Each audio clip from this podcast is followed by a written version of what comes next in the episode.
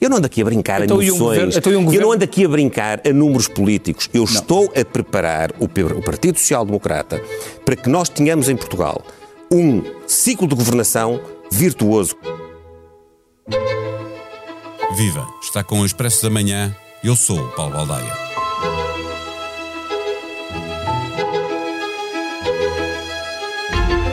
Com o governo metido num grande buraco, colecionando casos atrás de casos e demissões atrás de demissões, com o Presidente da República a avisar o Primeiro-Ministro de que a estabilidade é responsabilidade do Partido Socialista, que detém uma maioria absoluta, e apontando-lhe seis pecados capitais que é preciso espiar, com tudo isto, esperava-se por uma afirmação do maior partido da oposição, mas não se vê que isso tenha acontecido.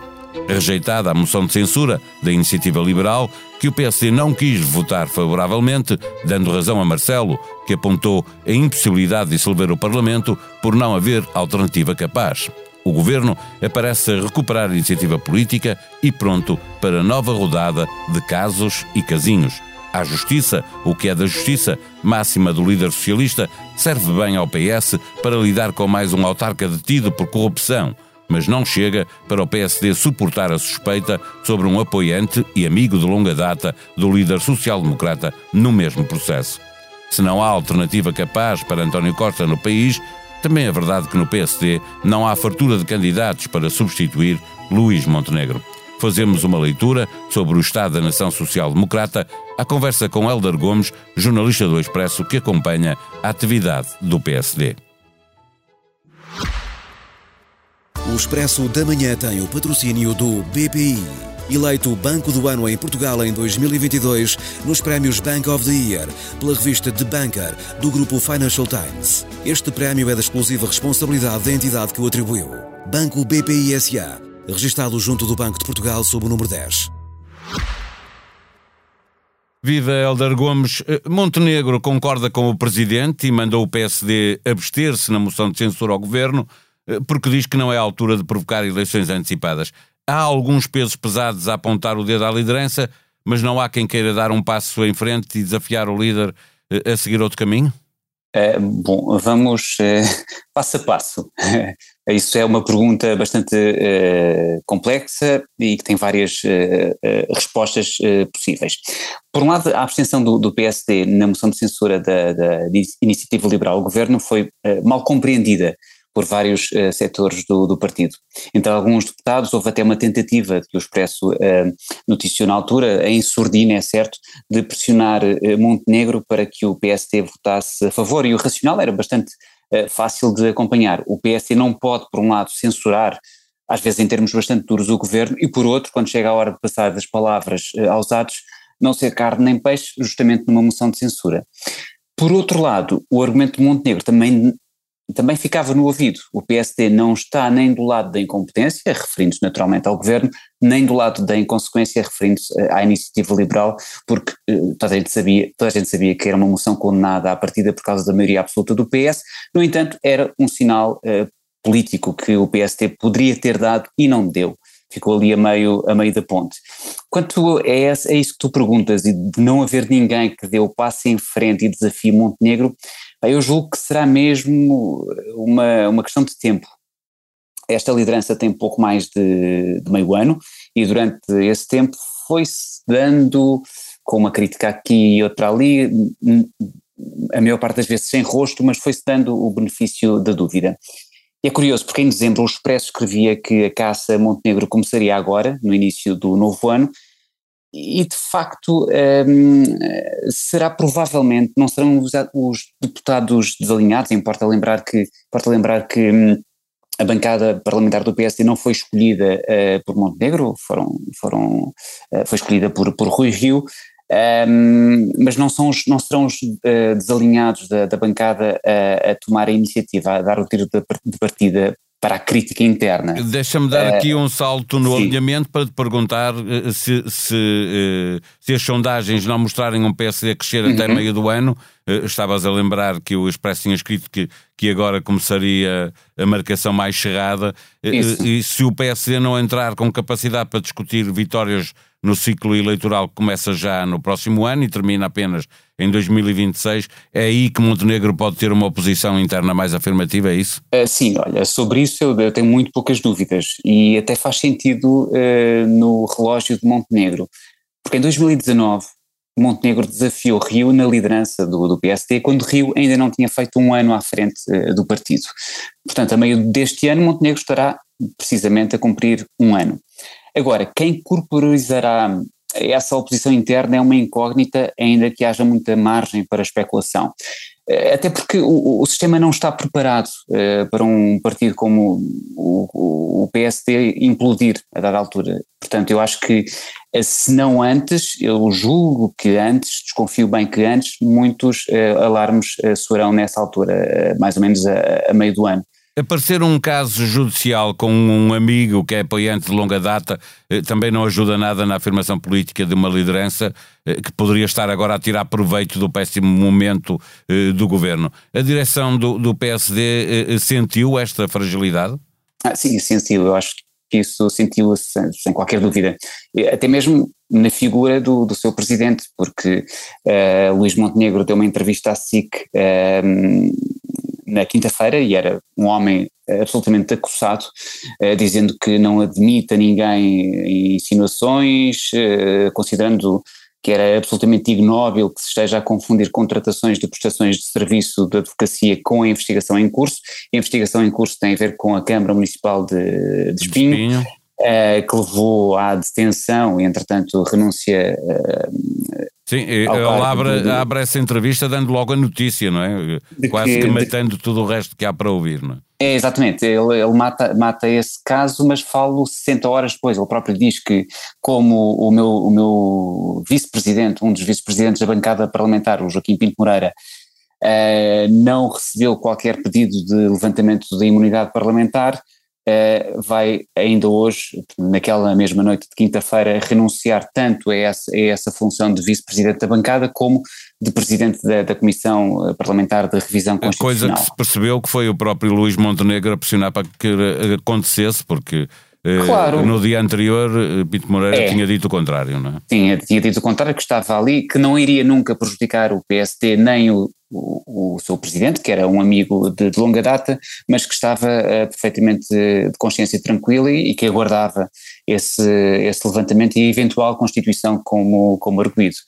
Uh, mas pronto, eu acho que a dada altura da, da semana com alguma razão Montenegro uh, era um homem acusado na, na quinta-feira porque houve ali desenterraram-se ali os, os tais ajustes diretos que a Sociedade de Advogados de, que Montenegro detinha em 50% fez com as câmaras de Espinho, na altura liderada por Pinto Moreira, e de Vagos, liderada por Silvério Regalado, que está na atual direção como, como vogal.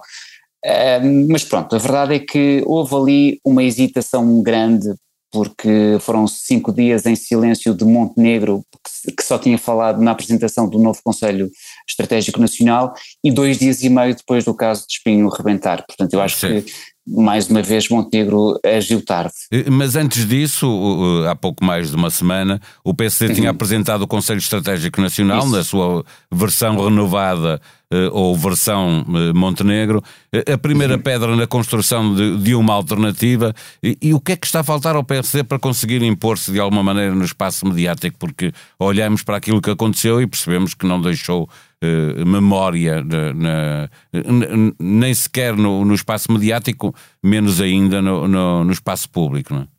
Sim, eles aquilo, o que tentaram fazer com o CEN, com o Conselho Estratégico Nacional, nesta versão renovada, nesta versão à Montenegro, como dizias, uh, foi mostrar que um, o PST uh, tinha ali coordenadores para as várias pastas, para as várias áreas temáticas, tinha 25 coordenadores, uh, eh, 15 deles independentes, portanto não ligados ao uh,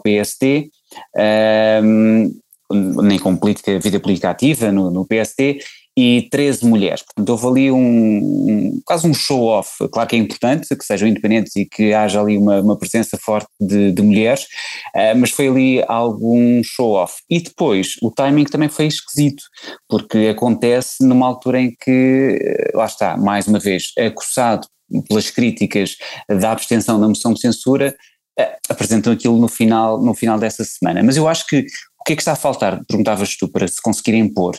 Eu acho que para começo de conversa era importante que o PSD deixasse de dizer que sobre matéria X ou sobre matéria Y uh, não, não serve de nada que nós, por exemplo, jornalistas, uh, um, uh, andemos a pedir propostas alternativas porque quem tem de governar é o governo. Eu acho que os, os ciclos governativos e naturalmente os da, da oposição são cada vez mais velozes e, portanto, sim, o maior partido da oposição tem de estar preparado para governar a qualquer momento. Uh, portanto, porque há muito, há muito tempo que não se pode contar com o fim uh, das legislaturas no tempo que é expectável que elas, que elas acabem. Um, pronto, e depois uh, ficou um bocadinho com esta abstenção na moção de censura, ficou a ideia de que o PST foi ali, teve ali um susto, porque não estava preparado para governar. Portanto, Sim, mas tinha, é que... tinha problemas já anteriores, por exemplo, estou-me a lembrar da questão da eutanásia, em que vários uh, ex-líderes do PSD vieram a terreiro dizer o que pensavam. Isso os mais fortes, Cavaco Silva e Pedro Patos Coelho. Uhum. E, e, para fechar a nossa conversa, eu pergunto se este desânimo entre as bases e os dirigentes locais, eh, que começa a ser evidente, eh, já há quem faça a hipótese de ter Pedro Patos Coelho de volta para uma candidatura à liderança do PSD e do governo. O próprio Montenegro, nessa entrevista a si, considera que se trata de uma impossibilidade, embora veja o anterior líder como candidato ao que ele quiser. Eh, Passos Coelho, no lugar de Montenegro, é, é algo a ser levado a sério no PSD? Olha, eu acho que não só, acho e tem alguma, alguma fundamentação no que digo, uh, não só é levado muito a sério, como é desejado uh, por muito boa gente. Uh, claro que pronto, esta conversa tem uma, tem uma aura sebastiânica do, do, do desejado Pedro Passos Coelho, que um dia reaparecerá numa manhã de nevoeiro. E esta visão romantizada retira alguma seriedade ao cenário, mas esse cenário existe e existe cada vez mais. Uh, lá está, se considerarmos que o ex-primeiro-ministro uh, vai conseguindo marcar a agenda mediática, como, como aconteceu uh, na, no célebre artigo sobre, sobre a eutanásia, ele também não se, em que mostrou claramente que não se inibe na hora de dar uma canelada na, na atual liderança e de a chamar à, à responsabilidade e de a, de a colocar na chapa, é natural que seja encarado como uma ameaça. E eu acho que é, é curioso porque Montenegro disse algo que não é exatamente a leitura que eu faço, eh, que é nessa entrevista, que é, eu não tenho sombras. Eu acho que Montenegro tem uma grande sombra atrás dele, que é precisamente o homem eh, de quem ele foi líder parlamentar, Pedro Passos Coelho. Montenegro foi líder da bancada parlamentar durante os anos de chumbo uh, da Troika e, e, portanto, sim, eu acho que Passos Coelho é a verdadeira sombra, outras haverá, mas é a verdadeira sombra no caminho de Montenegro.